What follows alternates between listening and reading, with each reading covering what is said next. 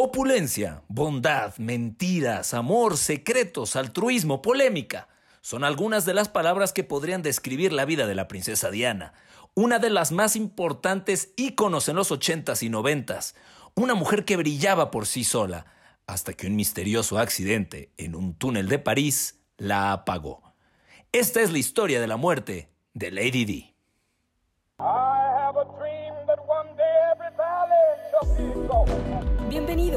Ya estás escuchando Histeriadores, un espacio donde platicaremos de historia, pero te contaremos las cosas como realmente pasaron y no como aparecen en tu libro de texto gratuito. Conducido por Daro Carrillo y Feror Casitas. ¿Qué pasa? ¿Cómo están todos? Muy buenas tardes, muy buenas noches, muy buenos días. Bienvenidos sean todos al último programa de Historiadores del 2020. Mi nombre es Daro Carrillo y está con ustedes el duque de la Benito Juárez, tercer candidato a la corona por la alcaldía en la Ciudad de México y miembro honorífico de todas las cantinas del país, Fernando Orcraxitas. Mi crack, ¿cómo estás? ¿Qué pasa, mi queridísimo crack? Estamos ya una vez más aquí, pues frente a los micrófonos, en este último episodio del el 2020, porque crack, se nos va el 2020, se acaba el año, bendito Dios, llegó el tan ansiado momento de mandar al carajo este año. Sí, la verdad es que cómo se ha sufrido. Eh, ahora que les tenemos un anuario muy divertido más al ratito y, ya que estamos sacando noticias, pues prácticamente todas han sido cosas malas, mi crack. O sea, casi, casi. Hay un par que no, pero casi. casi todas han sido cosas malas. Este, y la verdad, híjole, qué, qué ganas de que ya se acabe. Ustedes van a preguntarse por qué no hubo episodio la semana pasada. Y es que mi, mi crack y yo decidimos hacer un live con todos ustedes en ese martes y tener un, un programa edición especial para el cierre del año, mi querido crack. Sí, decidimos hacer algo diferente, ¿no? Algo que en donde pudiéramos interactuar con nuestro público usuario y todos nuestros seguidores y nuestros fans y nuestros escuchas alrededor del mundo. Tuvo un éxito rotundo. Este, recibí cualquier cantidad de correos, de mensajes, de llamadas, en fin, ¿no? Eh, causó polémica y, furor ese live que hicimos. Seguramente estaremos haciendo más en los próximos meses. Y bueno, pues, eh, crack, yo te tengo un regalo muy especial porque sé que en estas fechas navideñas, pues son, son fechas especiales, son fechas para dar, ¿no? Y yo te quiero regalar, te voy a mandar por ahí próximamente, un poco de jitomate, un poquito de cebolla picada, para que con lo que te trajo Santa Crack te armes un delicioso pico de gallo. Claro que sí, mi crack. Mi crack. y se lo puedas poner ahí a tus, a tus, a tus molletitos, a tus quesadillitas y disfrutes mucho. Hombre, mi crack, mucha, qué, qué detalle, mi crack. La verdad es que ustedes ahora que estaban escuchando la descripción de mi crack, pues sí es una persona de la nobleza. O sea, esta evolución de mi crack, él empezó trabajando en la, en la nobleza de Tejeringo el Chico, ¿te acuerdas, mi crack? Y ha ido creciendo por su trabajo humanitario. O sea, la neta, este tipo de detalles, mi crack, no, no sé cómo agradecértelo. Ya sabes, crack, que a mí siempre me encanta darte lo que se pueda, ¿no? Y estas son épocas de dar y pues aquí estamos y a mí me llena de, placer darte cualquier tipo de, regalo. No, así déjalo, mi crack, así déjalo, por favor, para allá con todos estos temas. Este, yo paro, yo paro, crack, cuando tú me digas. Oye, y qué, güey, ya en serio, qué buena onda toda la gente que se conectó a live. Mucha gente de, de Latinoamérica que mm, recomendó muchísimos episodios, salieron muy buenos temas, nos pidieron que albures y que bebimos ahí con ellos. La neta nos divertimos mucho, así que gracias a toda esa gente que, que se conectó a live en Instagram de Histeriadores. Y como ya les dijo mi, mi crack, no será la última vez.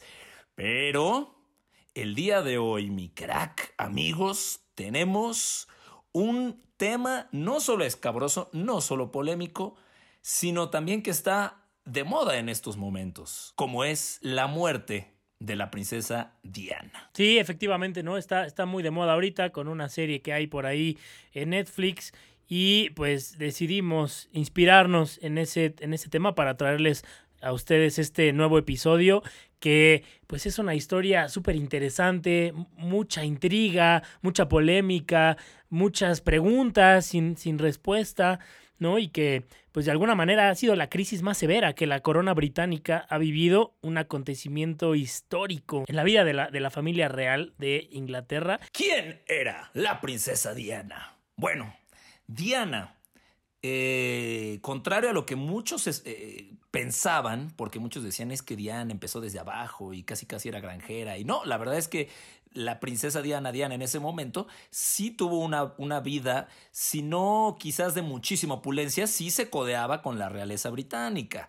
Eh, eso ayudó a que, a que fuera conociendo a mucha gente y que, bueno, terminara con un, matrimonio que le diera finalmente la corona. Pero, ¿quién fue ella, mi querido crack? Diana Frances Spencer, quien fuera después princesa de Gales, nace el 1 de julio de 1961, muere el 31 de agosto de 1997 a los 36 años de edad.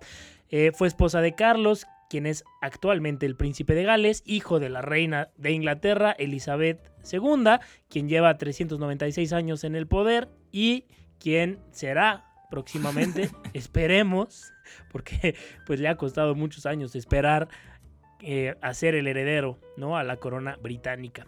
Diana y Carlos contraen matrimonio en 1981 en la iglesia de San Pablo, ahí en Londres. Tienen dos hijos, William quien es el duque de Cambridge y es el siguiente heredero a la corona después de que su padre lo haga, esperemos, y Harry, el duque de Sussex, ¿no? Así em, Diana salta a la fama cuando pues se casa y se compromete con el príncipe Carlos. Ya comentábamos, la boda fue el 29 de julio de 1981.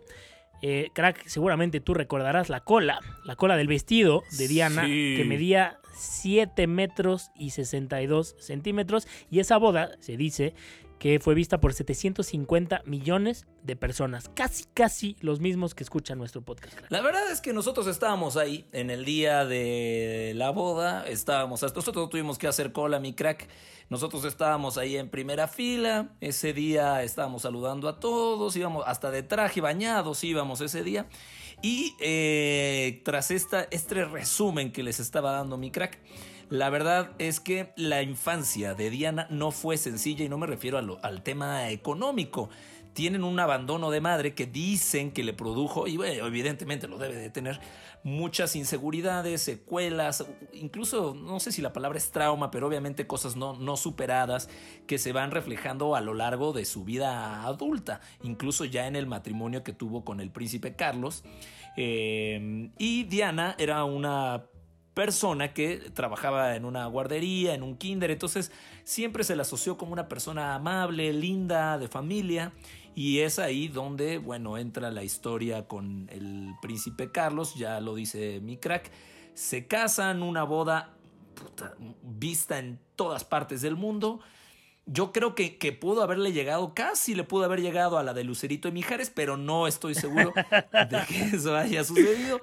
Y eh, toda la historia de Diana y de Carlos polémica. O sea, en estos tiempos te imaginas que hubiera habido una relación como esas en tiempos de redes sociales, olvídate, o sea, no se les va nada, porque hay muchas cosas que fueron expuestas después a través de cartas, de testimonios, de fotografías guardadas, y es aquí donde se abre toda la polémica, mi crack. Sí, eh, un personaje muy popular, ¿no? Y que empezó a ganar eh, fama y popularidad pues por su colaboración con obras humanitarias y filantrópicas como eh, también por el carisma, ¿no? Era una persona altamente carismática, tú la veías, veías fotos, la veías en video, en la tele y realmente transmitía mucho, ¿no? Era una persona que, que transmitía, figuraba al lado de personalidades como Nelson Mandela, el Dalai Lama, la Madre Teresa de Calcuta y pues a diferencia a lo mejor de otras eh, princesas o de otras personas o miembros de la realeza, pues ella decidió tomar un rol activo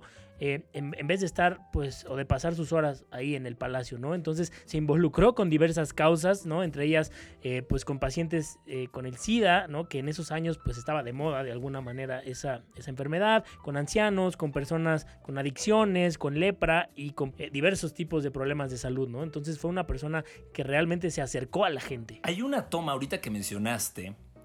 Eh, lo de la. Hablando de toma, mi crack. Mira, mi crack. Creo que no, no, hemos brindado. No habíamos brindado. Y, salud. Qué falta de respeto. Salud, no se va a escuchar hoy, pero Qué falta de respeto para toda la gente que ya estaba bebiendo en cuanto empezó el programa y mi crack y yo no habíamos brindado con ustedes. Entonces, dispensen, pero ahí estamos al tiro como siempre. Este, te iba a decir que hay una imagen de Diana eh, dándole la mano a un enfermo con VIH y esa imagen es poderosísima porque todavía eh, había obviamente a finales de los 80s e inicios de los 90s mucha, muchas mentiras, muchos mitos sobre el SIDA y uno de ellos era que se podía transmitir con el puro tacto. Entonces, que la princesa diera la mano a un enfermo de SIDA demostraba que un poco darle calidad humana a estas personas y otro tanto pues desmitificando, ¿no? Entonces, siempre rodeada con estas causas, eh, como dijiste, la Madre Teresa, eh, y bueno, infinidad de causas eh, nobles en las que estuvo vinculadas, pues hasta el día de su muerte. Pero entonces acá surge la pregunta, ¿por qué no la querían? Una persona así de linda, ¿cómo pudo haber sido tan odiada? ¿Dónde viene la polémica? Y bueno, todo comienza cuando empiezan a aparecer rumores, comentarios sobre el maltrato que recibía por parte del príncipe Carlos. Incluso se dice que la princesa Diana tuvo problemas de bulimia, eh, incluso en la noche de su boda, no de su boda, ya, ya en la luna de miel, hubo un momento en que intentó cortarse con un rastrillo y la poca, la poca intimidad que tuvo con el príncipe Carlos era reflejo de que algo no andaba bien. Entonces, Diana en, una conferencia de prensa para la BBC dijo, bueno, éramos tres en este matrimonio, así que estaba un poco concurrido. Porque, ¿qué crees, mi crack, amigos? Esto no es un programa rosa de notas rosas, pero el príncipe Carlos evidentemente engañaba a Diana con Camila Parker, prima hermana de Parker, el, hombre araña, ¿no? sí, sí, sí. y tocaya de nuestra queridísima Camila Sodi, que Ojalá algún día a mi crack se le haga. acá está, acá está Camila. Ahorita ella fue la que me trajo la cerveza, muy amable. sí, efectivamente, como lo mencionabas, crack, ella da una, entrevista. Bueno, creo que voy, a regresarme un poquito, pero eh, hay que recordar que Diana y Carlos se separan en el año de 1992, ¿no? Y no es hasta el año de 1996 cuando ya deciden hacer el divorcio formal, ¿no? En el año de 1995 Diana ofrece esta entrevista de la que platicabas a la BBC en donde pues abre un poco todo lo que ella estaba pasando y lo que sucedía eh, pues tras bambalinas donde, donde admite públicamente que padecía de bulimia, se practicaba autolesiones y donde denuncia que esto va a ser clave y va a ser una parte medular en eh, pues más adelante el día de su muerte, ¿no? En donde ella denuncia el constante acoso por parte de los fotógrafos, de los paparazzis, de los periodistas, ¿no? Que era algo que pues constantemente tenía que eh, quitarse de alguna manera. También en esta, en esta entrevista se refiere al, poco apoyo que recibió en su vida eh, de la familia real y del hecho que pues, pues el heredero al trono, su esposo, pues también cometió como esta onda de adulterio con Camila que ya mencionabas y que esto sucedió prácticamente desde el inicio de su matrimonio. Sí, hay un, hay un documento que salió años más tarde, muchos más años más tarde, donde dicen que la responsable final del divorcio casi mandatorio fue la, la propia reina Isabel, que cuando se especulaba que Diana iba a revelar todas estas infidelidades que obviamente le iban a pegar durísimo a la apariencia, a la imagen, a la fortaleza que es la realeza, pues la princesa, digo, la reina se puso muy molesta y dijo, no aguanta, tienes que hacer este divorcio con todo y una cláusula de confidencialidad, crack amigos, que le obligaban a Diana a mantener por pues, los secretos de la corona eh, bajo llave. Diana, a pesar de todos estos temas humanos y de cómo, de cómo llegó y de lo polémico que fue su matrimonio, Diana fue también una rebelde, o sea, tenía este look que, que en Inglaterra se llamaba como el It Girl, que fue eh, un, estilo de moda en esa época. Y también la encontrabas topless en Málaga y se fotografiaba con, todas esta, con toda esta gente altruista, pero también estaba en muchos eventos con muchos novios. O sea, Diana después acepta incluso que tuvo eh, pues también amantes, o sea, enterándose de que el príncipe Carlos le era infiel, ella también eh, metió más gente en, su matrimonio, ¿no? Y eh, pues también vale la pena mencionar que pues en el momento en que ella se divorcia de Carlos, pues pierde cualquier tipo de título nobiliario o de título real, ¿no? Ella, mientras estuvo casada con el príncipe Carlos, pues ella era la princesa de Gales. Eh, y tenía el título de Su Alteza Real. Cuando ella decide divorciarse de Carlos o, cuando rompen con este matrimonio, ella renuncia de manera obligatoria a estos, a estos títulos y deja de ser eh, princesa de Gales en un título formal y pues le queda nada más el título de princesa Diana, pero pues es más como un, un, adorno a su nombre, más que como un título nobiliario. Y que estás de acuerdo, crack, que esto le ayudó a generar aún más simpatía con la gente, porque termina todo esto, era muy público que el príncipe Carlos la engañaba, tiene todas estas historias de buenas obras y demás, entonces en el momento en el que renuncia a cualquier, bueno, primero le quitan todos los títulos y lo poco que tiene lo, lo renuncia, pues obviamente la engrandece mucho más, hace mucho más clic con la gente y te das cuenta que esa mujer no estaba y jamás fue su intención pues ser este parte de la realeza o conservar todos los placeres, porque bien se pudo haber quedado callada y, seguir teniendo una vida de, princesa. Y esto que mencionas eh, es muy interesante porque eh, más adelante, ¿no? Después de, su muerte, el primer ministro de Inglaterra en ese, en ese entonces, eh, Tony Blair, la apoda o le da el título de alguna manera de princesa del pueblo, ¿no? Y es algo que se le queda ya hasta nuestros días y es gracias a esto que comentas, ¿no? Esa cercanía que tenía con la gente, de el contacto que se le veía, de que iba a estos pueblos en África, en diferentes partes del mundo en donde había gente de muy pocos y escasos recursos, gente enferma, ancianos y ella estaba ahí en contacto con ellos sin ningún tipo de, eh, de problema alguno. Porque creo que la última gran polémica, antes de que justo comencemos con, con el tema central, de, este episodio, la última gran polémica fue haber conocido a Dodi Al-Fayed, ¿no? que es hijo del multimillonario Mohamed Al-Fayed. Eh, también es primo, eh, primo lejano de Mohamed Lavara, crack, tú lo conoces muy bien. Este, y, y Al-Fayed, bueno, es un nuevo millonario egipcio y era un modo de restregarle a la corona, pues miren con quién ando. Y entonces sí, aquí toma acción el famoso Dodi en, esta historia trágica. Sí, pues imagínate después de tantos años, ¿no? De estar ahí a cargo de, pues, eh, no a cargo, pero, pero cercano a la realeza, a la corona británica, con N, mil cantidad de protocolos, ¿no? Y de formas de, de, vivir, pues ya por fin se deshace de eso. Yo creo que Diana sus últimos días con Dodi pues los vivió feliz, ¿no? De ya mucho más, con mucha mayor libertad, ¿no?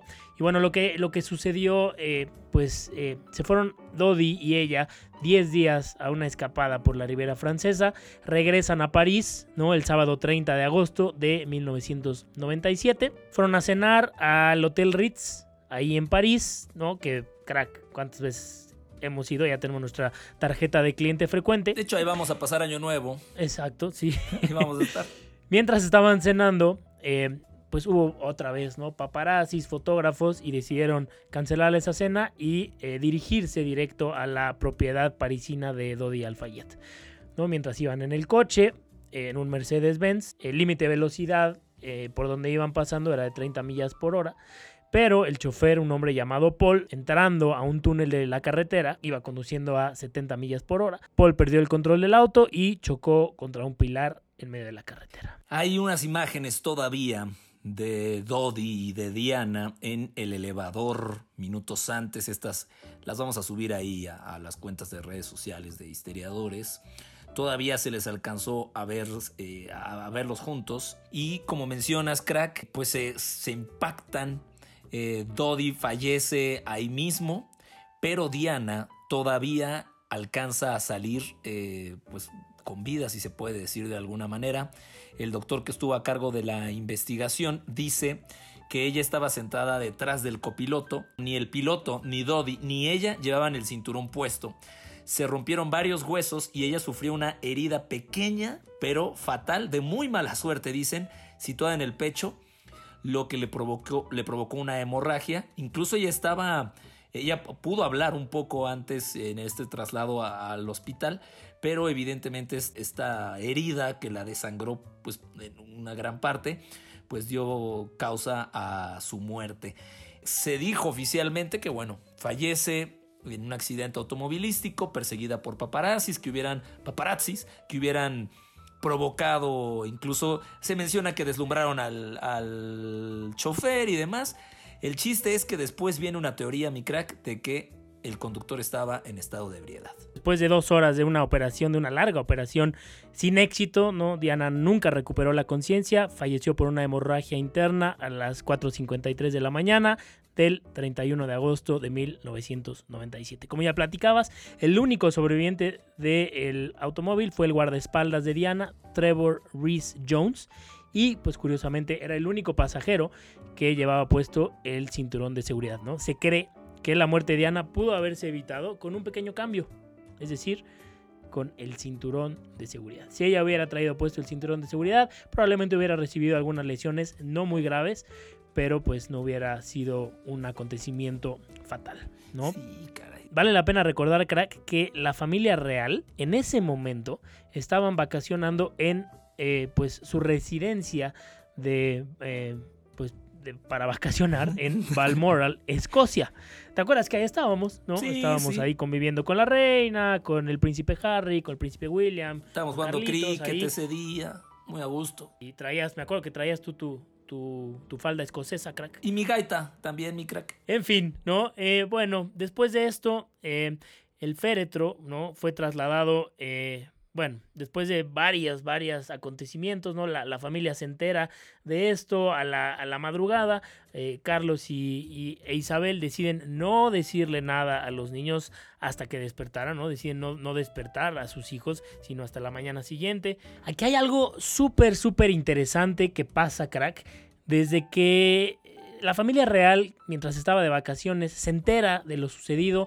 eh, Carlos, ¿no? El príncipe Carlos después decide ir a París por el cuerpo de Diana. Recordemos que ya no estaban casados, él ya no tenía ninguna responsabilidad eh, matrimonial, si lo dijéramos sí, pero él tomó una postura de pues es la mamá de mis hijos y yo me tengo que hacer responsable. Carlos va a París, va por el cuerpo, ¿no? Lo trae de regreso a Londres.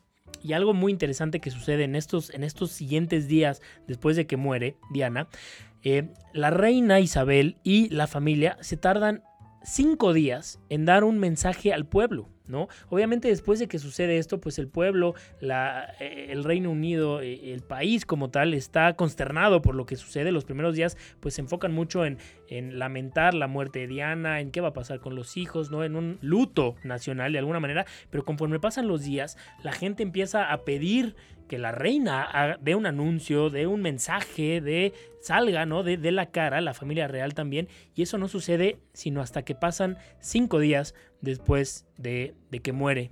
Y eso que mencionas, crack, toma muchísima relevancia porque se ve que hay una estrategia, un, un qué es lo que vamos a hacer, ¿no? O sea, dentro de Buckingham es qué vamos a hacer, qué vamos a decir, porque obviamente hay una postura ah, previa en contra de la princesa Diana, pero pues tampoco puedes ah, obviarlo, ¿no? Y dejarlo pasar como si nada. Entonces, incluso cuando la reina finalmente habla en televisión, ella dice que era un ser humano excepcional y talentoso y se inclina, en el funeral se inclina ante Diana y realmente eso es algo que no ocurre nunca. La reina no se debe de inclinar ante nadie y no, no es por una cuestión de orgullo, es un tema hasta de los protocolos que lleva la realeza, ¿no? Entonces, sí fue esta, esta reverencia a la muerte de Diana, sí es una imagen de esas impactantes para la historia. Sí, no, no, no, eso fue algo que... Eso es algo histórico y que les vamos a poner el video en, en- redes sociales para que lo vean amigos, porque sí, como dices crack, ¿no? La reina hace una reverencia, imagínense una reina haciendo una reverencia, pues eso no sucede, todo mundo al contrario, ¿no? Todo mundo hace una reverencia, yo me acuerdo de haber hecho una reverencia frente de la reina cuando estuvimos por allá, crack, pero ella no, no es algo es algo que no, no hace, que no acostumbra, ¿no?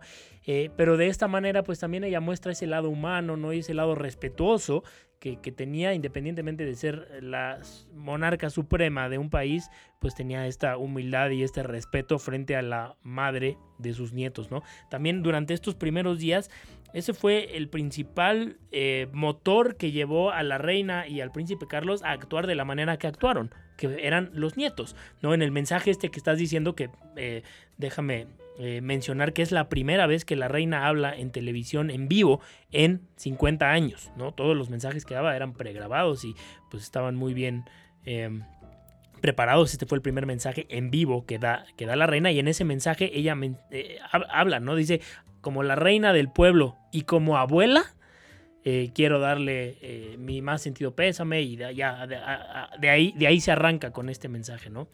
Eh, otra cosa súper interesante que pasa en estos, en estos días es que es la primera vez en la historia del Reino Unido que la bandera de Inglaterra estuvo a media asta en el Palacio de Buckingham. También eso me parece muy, muy, muy interesante. ¿no?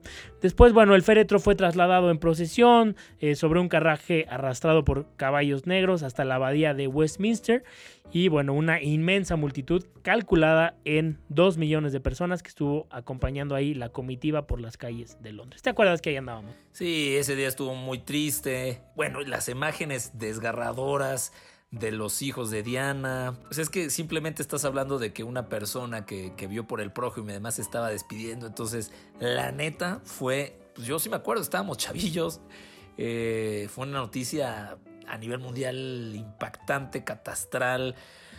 No sé si hay, después de esa, fíjate, no sé si hay una muerte que se equipare en popularidad a, la de Diana. Y eso que está la de Valentín Elizalde, ¿eh? pero no creo que ni esa. Yo creo que ni eso le llegue. Estaba pensando, la verdad es que no tengo muy claro las fechas, pero no sé si. Si esto fue después. Yo creo que la muerte de Juan Pablo II también fue. Sí, la de Juan Pablo fue. También fue una de esas muertes eh, que marcaron la historia, ¿no? Eh, pero bueno, crack, eh, vale la pena mencionar que existen varias teorías conspiracionales, ¿no? de si esto fue realmente una muerte accidental, si fue un eh, algo preparado, algo premeditado y pues todas estas teorías, eh, si bien son diferentes, comparten la misma tesis que es que esto no fue un accidente. Elton John, gran cuate de la princesa Diana, dijo que ella le había confesado que estaba reunida, con personas equivocadas y que sus verdaderos amigos la habían abandonado. En, o sea, que incluso sospechaba que la gente cercana a ella le quería hacer daño. Em, se, dice después que el conductor eh, tomaba antidepresivos, que había tomado medicinas ese día, que él no era el chofer como principal y que el otro no estaba ese día y que además el exceso de velocidad con el alcohol, entonces que no estaba en sus cinco sentidos. Y esta del chofer y de si estaba o no estaba bajo influencias de quién sabe qué sustancias es solo una de las teorías, mi crack. Pero hay más información y más misterios en torno a esta muerte. Sí, hay una teoría que sugiere que Diana temía que la atacaran, como que ella ya sentía que ya venía por ahí algo medio extraño. En el 2003, el ex mayordomo de Diana publica una nota que Diana había escrito poco después de su divorcio de Carlos en 1996. La nota decía lo siguiente. Estoy sentada aquí en mi escritorio hoy en octubre, anhelando que alguien me abrace y me anime a mantenerme fuerte y mantener la cabeza en alto. Esta fase particular de mi vida es la más peligrosa. X, porque así dice, X está planeando un accidente en mi automóvil, falla en los frenos y una lesión grave en la cabeza para dejar el camino libre para que Carlos se case con Tiggy. Ahí termina la nota.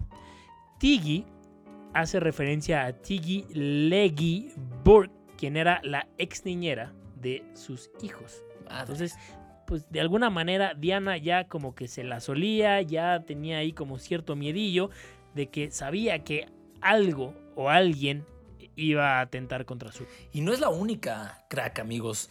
Después hay una entrevista con John Hopkins, que es un agente británico, quien había confesado que justo antes de morir además, lo cual ya sabes, abre todavía la sospecha y, demás, pero donde dijo y, se viralizó en redes sociales y luego lo borraron. No, no, no, no, no, se hizo un relajo en Twitter hasta hace no mucho. Hopkins había dicho que la princesa Diana era la única mujer que había matado en temas de la realeza y agregó que era el único, eh, que ese objetivo era una orden proveniente directamente de la familia real.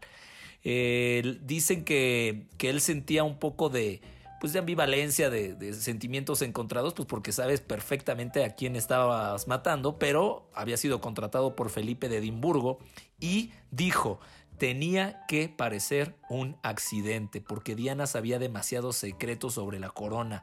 Y cuando le preguntaron que por qué no había revelado todo esto antes, dijo, porque los agentes secretos de la corona juran lealtad y no pueden ser imparciales cuando se trata de la familia real pues verdad o no, mi crack, pues, la, la, polémica ahí está. Durísimo, durísimo esto que estás, que estás diciendo y, y pues realmente es algo que nunca vamos a saber, ¿no? También eh, otra, otra cosa que me parece muy interesante y donde hay mucha carne de donde, de dónde cortar, eh, esto que ya platicábamos, ¿no? Diana durante su vida, durante los últimos años de su vida, fue altamente perseguida por paparazzis, por fotógrafos, gente que buscaba la mejor foto en cualquier momento, ¿no? Y tú ves las imágenes, los videos, ella, en cuanto salía del palacio, en cuanto salía de, de cualquier lugar, pues ella estaba eh, asediada, ¿no? Por todo este tipo de, gente que buscaba la mejor foto, ¿no? Entonces, eh, al final de cuentas, pudiéramos decir que pues ellos fueron los que la mataron, ¿no? Porque eh, iba persiguiendo al Mercedes-Benz ahí en París eh, cualquier cantidad de paparazzis y por eso el chofer le tuvo que meter pata a fondo para, para meterle velocidad y pues de alguna manera ellos también pudieron ser pues ser cómplices, ¿no? De, de, de, su muerte. Hay gente, y esto también es súper interesante, que pues no, tampoco vamos a saber nunca, crack, pero hay gente que cree que esto que sucedió fue completamente fingido por ella para poder escapar y cambiar de identidad y comenzar una nueva no, vida no. con Dodi, lejos del escrutinio público. Sí, no, y esto no. parece... O sea, si, si tú te pones a pensar en todo lo que ella estaba sufriendo, en cuanto a lo que le hacía la familia real, en cuanto al odio que le tenía la reina Isabel, en el, la persecución constante de los paparazzis y de que no la dejaban en paz un segundo, que pues no suena tan descabellado, ¿no? Eh, montar este escenario para poder cambiar de identidad y a lo mejor Diana anda por ahí en el mundo, eh, pero pues, y a lo mejor se llama Clarita, no, no sé. Anda.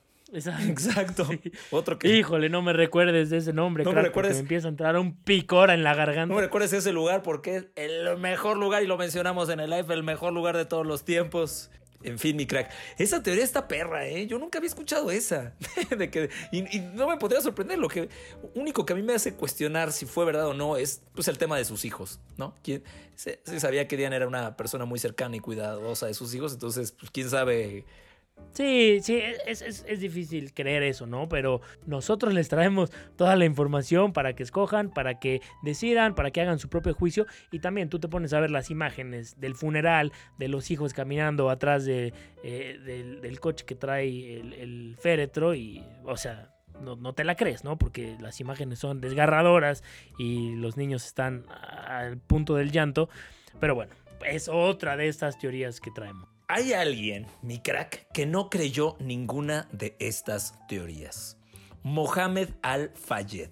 ¿Quién es Mohamed Al-Fayed? Como lo hemos dicho al principio del programa, es el padre de Dodi Al-Fayed, que era el novio o la pareja sentimental de Lady D. Él dijo, sorry, pero no les creo que hayan muerto en un accidente automovilístico y que este brother estaba pasado de copas. Y emprendió algo llamada la Operación Paget. ¿De qué va esta operación, mi crack? Sí, al final, eh, pues este cuate, ¿no? Pues pi pierde a su hijo, ¿no? En este accidente, recordemos que él muere instantáneamente al momento del choque. Él mete cierta presión, le mete cierta presión a la casa real y al final de cuentas, pues la reina Isabel y la familia real doblan las manitas y ordenan, le ordenan al Scotland Yard realizar en 2004 una investigación muy minuciosa eh, que dura aproximadamente dos años y que tuvo un costo de nada más y nada menos que 4 millones de euros. ¿no? En esta investigación, pues ellos buscaban eh, eh, realmente saber qué había pasado, si había algo detrás, si había culpables, si fue más que un accidente automovilístico, crack. No, hombre. 4 millones de euros no es ni la mitad de lo que nosotros estamos cobrando por este podcast, mi crack, pero imagínense ustedes. No lo traigo en el cambio del coche, pero ni en dos días. Eso fue lo que costó la investigación. Eh, los resultados, 832 páginas de informes de testimoniales, de fotografías y la conclusión es la misma que hace unos años antes. No hay evidencia de que pudiese haber sido una conspiración, sino que, pues sí, es una huida de los paparazzis con un muy lamentable accidente en un pilar de un túnel. La gente, los paparazzis, tuvieron que pagar un euro por violar el derecho a la intimidad, que era lo que se cobraba en ese momento por, por esto, o sea, una broma, una broma. Y pues nada más, la verdad es que quedó de alguna manera impune el tema. Y bueno, pues ya para concluir con este, con este tema tan polémico, eh, un par de datos curiosos de la vida de nuestra princesa Diana. Bueno, no nuestra crack, porque no, no somos ingleses, pero de la princesa Diana. Después de la muerte de la princesa Diana, el actor Kevin Costner en Hollywood eh, develó el secreto de que querían que Diana fuera la protagonista de la segunda parte de la película de El guardaespaldas, que protagonizara en su momento la actriz y cantante Whitney Houston. Pero pues después de su muerte, pues este proyecto quedó completamente truncado. Que dicen que, que hubo polémica ahí porque eh, parte de las escenas era que, que, Diana se diera unos besotes por allá y fue como, espérame tantito. Pues, ¿no? ¿Cómo que por allá? Bueno, mi crack, o sea, es que hay muchos tipos ¿dónde, de dónde? películas, mi crack. Esta es una para mayores de 18 años. otro, otro dato curioso es que a finales de la década de los 80, Diana pasó una noche en un bar gay junto con mi crack, digo, junto con Freddie Mercury, nada más y nada menos que Freddie Mercury y Kenny Everett, disfrazada con ropa masculina sin que nadie sospechara su identidad. No escondió su identidad con una chamarra militar, unos lentes de sol, el pelo escondido bajo una gorra y eh, pues se fueron de fiesta con nada más y nada menos que Freddie Mercury. Eh, se dice que llegaron al bar gay y nada más se tomó una cerveza, un vinito blanco y ya después se fue a su casa, pero pues que sí tenía como este espíritu de vamos a hacer algo prohibido. Eh, Freddie Mercury y los demás estaban así como de no, pero ¿cómo? ¿Cómo te vas a ir? Todo el mundo te va a identificar, te van a ubicar, te van a asediar. Y dijo, no se preocupen, improvisamos un disfraz en este momento. Y eh, pues se fueron a este bar en donde pasaron una noche y pues es un dato ahí curioso que qué, qué, chida persona, ¿no, Diana? O sea, la neta era, mira, era bonita, era buena onda. De alguna manera era parte de la nobleza, era relajada, salía a chupar con tus cuates. O sea, era buen, era partidazo, Diana. Partidazo y triste, crack, yo no, yo no podía creer que se nos haya ido a los 36 años. Estoy a, estoy a, me... no, pues ya tengo 36 ya está superando a Diana en, en vivir. Ya, caray. Pero bueno, pues esa es la historia de la muerte de un ícono de la realeza británica, de la vida de Inglaterra y que quedará pues ahí, ¿no? En los libros de historia y nunca sabremos si lo que realmente pasó fue un accidente o si fue algo premeditado. Ustedes, ustedes saquen sus conclusiones. Mientras tanto, está tocando la puerta. No, no, no son las efemérides. ¿Qué es lo que está ocurriendo el día de ¿Cómo? hoy? Así es, mi crack. El día de hoy catafixiamos las efemérides para darles el rewind, el anuario, el resumen del 2020 con muchas noticias para ustedes. Edition Special de sus amigos historiadores y de su equipo de investigación, este, que tiene, pues obviamente oficinas en todo el mundo, mi crack. Sí, sabemos que fue un año eh, muy complicado, ¿no? Un año difícil para todos, sin excepción alguna, y en donde pasaron infinidad de acontecimientos, crack. Pero bueno, para no hacer las cosas más largas, Tú hazla más larga. acá no te lo nada. resumo, crack. Acá te lo resumo, ahí te va. Enero, nos vamos a ir mes por mes, ¿ok? Enero, 3 de enero, muere Qasem Soleimani. ¿no? Las fuerzas estadounidenses realizan un ataque con drones sobre el general sobre el general de Irán porque se dice que Soleimani estaba planeando ataques inminentes y siniestros contra Estados Unidos. Híjole, mi crack, eso casi, casi inicia una tercera guerra mundial y tú y yo estaríamos grabando este programa desde algún búnker. Eh, desde las trincheras. Y, y, lo más curioso de este ataque fue que lo mataron a dronazos. No puedo creer, no puedo creer eso. Te lo juro que eh, neta estamos viviendo el futuro, crack. Que haya un asesinato de un general iraní con drones. Está cañón, ¿no? Porque eso quiere decir que no fueron detectados ni siquiera. O sea, estás hablando de una tecnología en la que esas cosas seguramente pasan como invisibles. Estuvo muy cañón. No, y seguramente las fotos que tienen esos drones son de primera plana. sí, sí, pregúntales para tu boda, mi crack, por favor, que te contraten estos drones. Mi boda real. Tu boda real. Oye, también en enero de este año, 26 de enero, trágica, trágica muerte del basquetbolista Kobe Bryant junto con su hija, que fue pues sorpresivo, nos agarró a todos de bajada, ¿no? Y, fue algo tristísimo, tristísimo.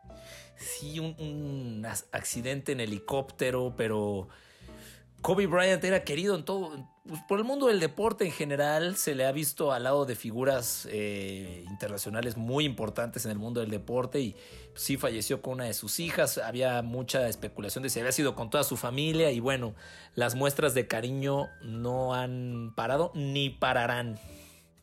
Ni pararán, papá. Bueno, nos vamos al mes de febrero. El 9 de febrero, durante la entrega de los premios Oscar, Parásito, la película surcoreana, se convierte en la primera cinta extranjera en ganar el Oscar a Mejor Película en las 92 ediciones del Premio de la Academia, crack. Crack, ¿la viste? La película no sé, pero... La, la película sí, crack. claro que la vi. Peliculón, ¿eh? Peliculón. Oye, la neta te mantiene tenso muy cañón. Hay unas escenas donde si estás de. no, no quiero hacer spoilers para quien no las haya visto, pero la neta, tienen que verla. Es una gran historia y, que te mantiene al borde del asiento. Literal. Sí, sí, sí, al borde del asiento. Seguramente se las estaremos poniendo ahí en redes sociales como parte de las recomendaciones que constantemente les estamos dando entre libros, películas y demás, ¿no? Nos vamos a marzo. ¿Qué sucedió en marzo? Bueno, 11 de marzo, la Organización Mundial de la Salud declara pandemia por COVID. Aquí valió mar todo. Aquí, aquí se acabó, crack. Se fue al carajo el año y pues ya no tenemos nada porque abril COVID, mayo COVID, junio COVID, julio COVID. no, no, no, no. Algo que vale la pena eh, pues comentar, además, pues esto trajo muchas, muchas, muchas consecuencias en todo el mundo, pero a mí algo que realmente me, me conmovió muchísimo es que pues 2020 era año de Juegos Olímpicos, crack, Se iban a llevar a cabo en Tokio, en Japón, y en marzo también se decidió que estos Juegos Olímpicos eh, pues se aplazaran por un año, ¿no? Y se van a llevar a cabo, se supone, en 2021. Ojalá primero Dios, porque si no se llevan a cabo en 2021, se acabaron los Juegos Olímpicos en Japón. Sí, correcto, ya se buscará en el próximo ciclo olímpico, pues de alguna manera compensarlo, pero pues marzo, marzo es muy significativo, fue cuando dijeron oficialmente es pandemia y oficialmente todos a sus casas y oficialmente pues no, no hemos salido todavía. Todavía no, pero bueno, vámonos rápidamente con abril. Eh, durante el mes de abril hubo fuertes incendios en Pripyat, Ucrania, que amenazaban la planta nuclear de Chernobyl. Ustedes recordarán muy bien el capítulo donde platicamos de la planta nuclear de Chernobyl y el desastre que hubo en 1986. Y durante abril de este año hubo ciertos incendios que de alguna manera amenazaron con esta planta, ¿no? El punto más cercano de estos incendios llegó a estar a solo 1.5 kilómetros del domo protector del reactor de la planta nuclear. Afortunadamente lograron controlar estos incendios y no pasó a mayor. ¿Te imaginas, mi crack, que ya hubiéramos dicho, bueno, y adivinen quién está de vuelta? Episodio 2. La nueva explosión de la planta nuclear de Chernobyl. Episodio 2.0. Exacto. Bueno, Vámonos rápidamente a mayo. El 25 de mayo muere George Floyd al ser arrestado por un policía por haber dado un billete falso supuestamente. Y esto pues desata un movimiento impresionante y en diferentes ciudades del mundo llamado el movimiento Black Lives Matter. Oye, y, que sigue vigente. Es muy lamentable, las imágenes son horribles de cómo muere George Floyd ahogado por la, por la prepotencia de un policía, pero acá el tema es, con todo y el COVID, el movimiento que, que hubo en Estados Unidos y en muchas partes del mundo fue gigantesco. Todavía seguimos viendo en algunos eventos eh, que se están desarrollando, tanto deportivos como no deportivos, principalmente deportivos, por eso se menciona, pues esta leyenda de Black Lives Matter, ¿no? O sea, fue, fue gigante y va a seguir. y además de todo, parece que ayudó, perjudicó muchísimo a la imagen de Donald Trump. Sí, sí, sí, totalmente, ¿no? Y, yo me pregunto qué hubiera sucedido si no estuviéramos en medio de una pandemia con este movimiento. Seguramente hubiera sido mucho más grande y hubiera tenido mucha más repercusión eh, en todos lados, ¿no? Eh, también en mayo, el 30 de mayo, el Falcon 9 de la empresa SpaceX de Elon Musk eh, lanza al espacio la cápsula Dragon, ¿no? Esto es un acontecimiento histórico por dos razones, ¿no? Es la primera vez después de 11 años que dos astronautas van al espacio desde Estados Unidos, porque todas las misiones de Estados Unidos al espacio durante la última década pues sucedían desde, desde territorio ruso. Y también eh, esta misión no estuvo fondeada por el gobierno, sino fue pues fondeada por una compañía privada. ¿no? Esta compañía que ya decía yo es de Elon Musk, el creador de los coches Tesla y, demás. ¿no? Entonces fue algo, un, acontecimiento realmente histórico que marcó eh, el mes de mayo. ¿Qué dice Elon Musk? Que el siguiente paso con todo este movimiento espacial que está haciendo es precisamente el turismo espacial. Nos vamos con junio. Y este es el acontecimiento más importante del 2020. ¿Estás de acuerdo, crack? Más allá de la pandemia, más allá del COVID. Dame buenas noticias, mi crack, porque todo lo que hemos dicho es negativo. Espero que tengas algo que la rompa, mi crack. Con esto podríamos terminar el episodio y podríamos dar carpetazo a este año. Pero bueno, hay más cosas. Porque el 2 de junio del 2020 llega a este mundo y ve la luz el primer episodio del mejor podcast de todos los tiempos, Histeriadores. Así pasaron las cosas y ya habrá momento de ponernos al final de este programa un poco más sentimentales, pero la neta, estamos muy contentos de la existencia de este podcast y sobre todo, pues de, todo lo que ha traído, ¿no? Este año ha sido de lo, de lo que se puede decir bueno. Honestamente sí es de lo poco rescatable de este 2020 pero muy rescatable, crack. Y eh, para que no se les olvide la fecha, 2 de junio eh, de 2021, va a ser nuestro primer cumpleaños. Ahí para que se mochen con unos buenos regalos. Así es. Vámonos entonces con Julio. Tres países, Estados Unidos, China y Emiratos Árabes Unidos, enviaron naves no tripuladas, pero ya en expedición, ni más ni menos que a Marte, en una decisión que además es diplomática porque no hay una especie de carrera espacial, sí, pero esta está unificada donde cada uno lanza sus propias sondas y donde cada uno va a tener pues obviamente su propio su propia investigación. La idea es traer eh, piedras, todo lo que se pueda traer del planeta rojo, más investigar el pasado del planeta, no solo el presente, también lo que hubo detrás. Entonces, entre 6 y 7 meses va a durar el viaje de estas sondas y pues eso pasó en julio. Así como la carrera espacial que en su época sucedió entre Estados Unidos y Rusia, ahora se suman China y los Emiratos Árabes Unidos. Eh, junto con Estados Unidos, seguramente será algo muy interesante y quedará de mucho de qué hablar en los próximos años y meses. En agosto, una devastadora, impresionante y con miles de imágenes y videos por todo el mundo fue la explosión en Beirut, en el Líbano, que dejó por lo menos 137 muertos y miles de heridos.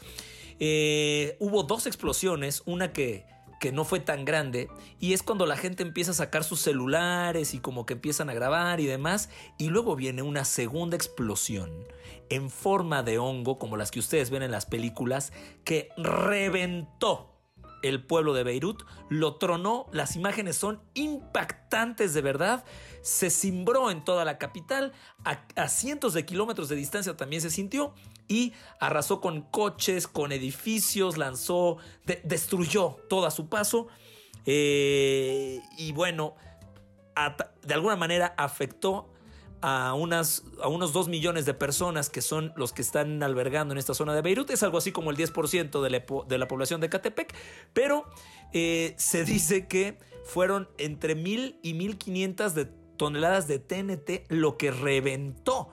Y dicen por ahí que es la explosión no nuclear más grande de la historia. Sí, un almacén con casi 3.000 toneladas de nitrato de amonio, ¿no? Este químico que, eh, pues en ocasiones es utilizado para fabricar explosivos, ¿no? Entonces, imagínense 3.000 toneladas de explosivos eh, explotando.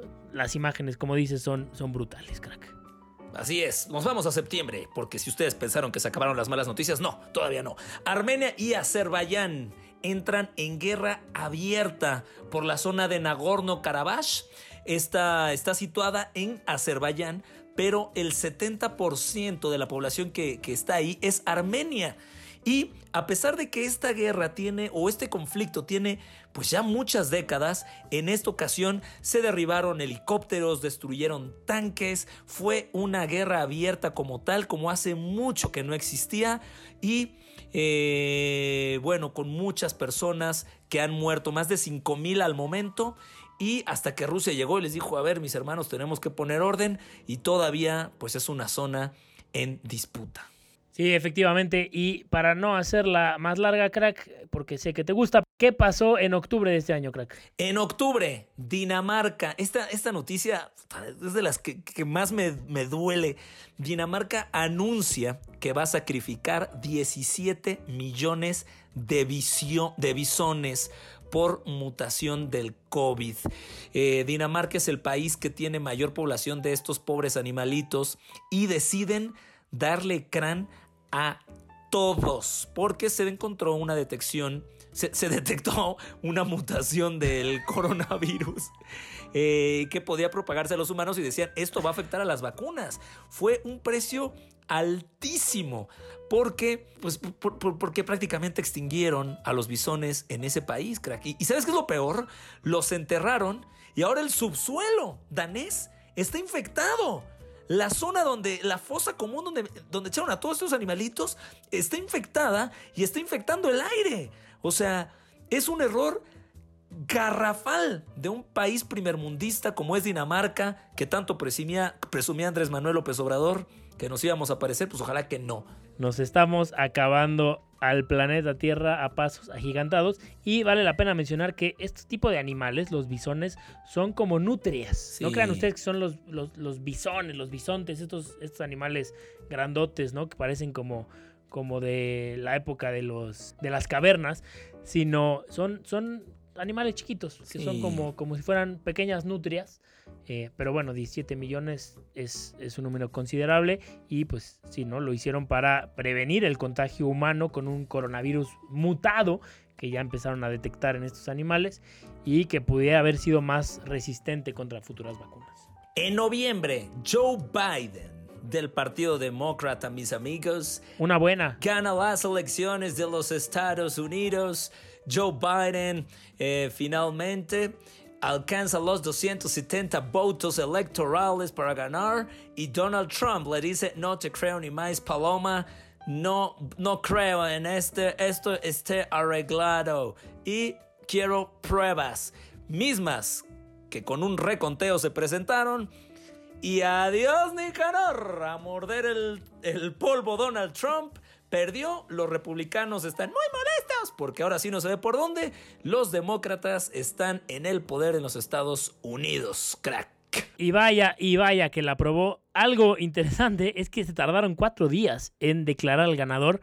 ¿No? Los primeros días estábamos todos que si fue Biden, si fue Trump, no, que más votos por acá, más votos por allá. Estábamos en, nos tenían en ascuas, crack. Se tardaron cuatro días en declarar a Biden ganador, pero bueno, creo que es de las pocas buenas que hubo este año. Y, la noticia triste del mes de noviembre se nos estaba yendo. Noviembre, crack, amigos. Cuando Diego. el Diego, el Diego Maradona fallece en, una de sus casas. Había salido apenas de una operación muy peligrosa, pero de, la cabeza había salido bien y pues resulta que le da un paro y chao, ahí está.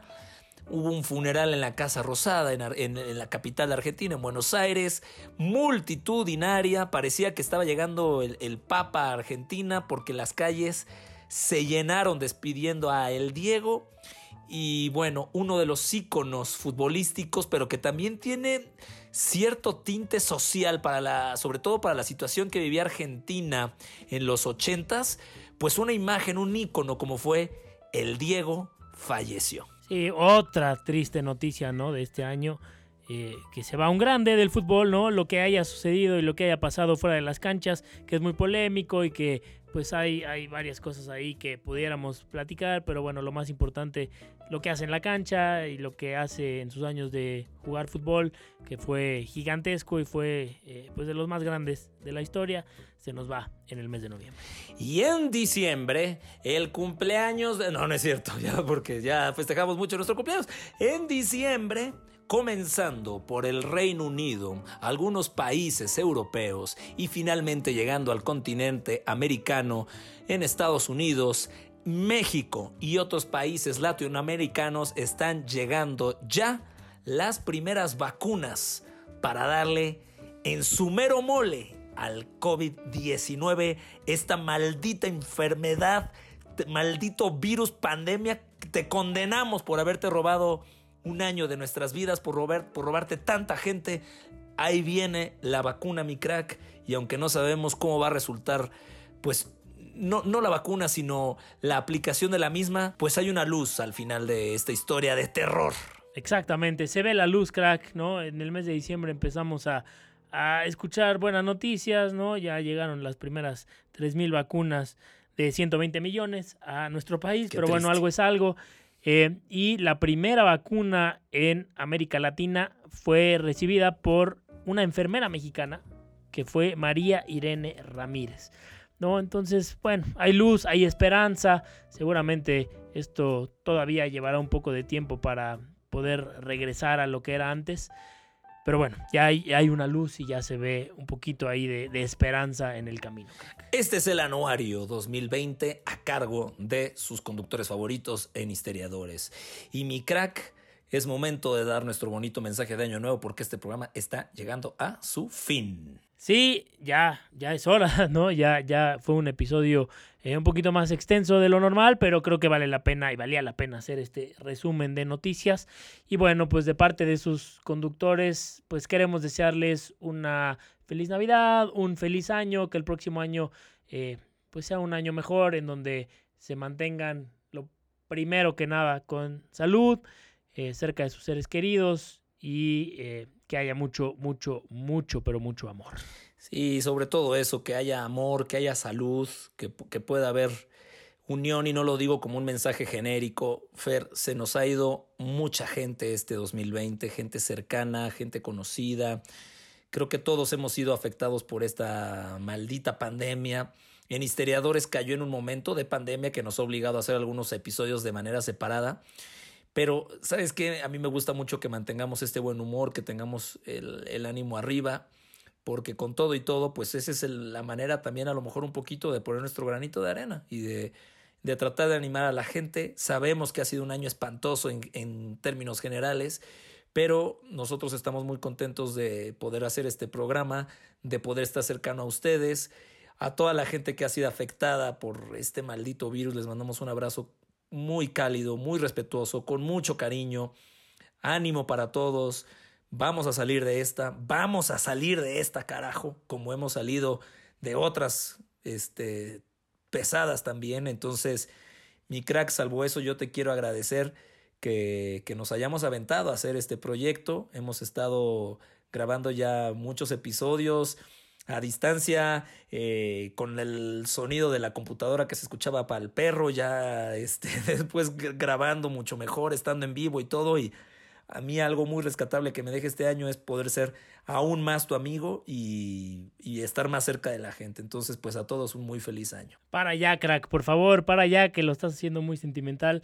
A mí me da un gusto enorme ser parte de este podcast y ser parte de este proyecto que surgió de ti, que nació en tu cabeza y que me hayas invitado a mí, me parece pues fenomenal, me siento súper halagado y más importante y lo más eh, primordial de todo, pues también, ¿no? Ser tu amigo, hay que reírse, hay que disfrutar, hay que burlarse, hay que alburear, hay que vivir la vida porque pues nadie va a salir vivo de esta, pues lo más importante es reírse, disfrutar y gozar la vida, ¿no? Porque recordemos que pues mañana es domingo, crack, y hay que disfrutar. Mañana es domingo. Y bueno, pues creo que con esto podemos concluir sin más, nuestro queridísimo último episodio del 2020. El 2021 traerá cosas mucho mejores y traerá noticias eh, y novedades y sorpresas para todos nuestros fieles fans y seguidores, que esto es para ustedes, por ustedes y sin ustedes esto no existiría. Sí, muchas gracias a todos. Síganos en redes sociales, arroba histeriadores en Twitter, arroba histeriadores oficial en Instagram y en Facebook. Y nosotros ya nos tenemos que despedir. Salud a todos, feliz año nuevo, feliz todo lo que venga feliz para ustedes. Mi crack, salud. Que se escuche, mira. Que se escuche. Ahí está.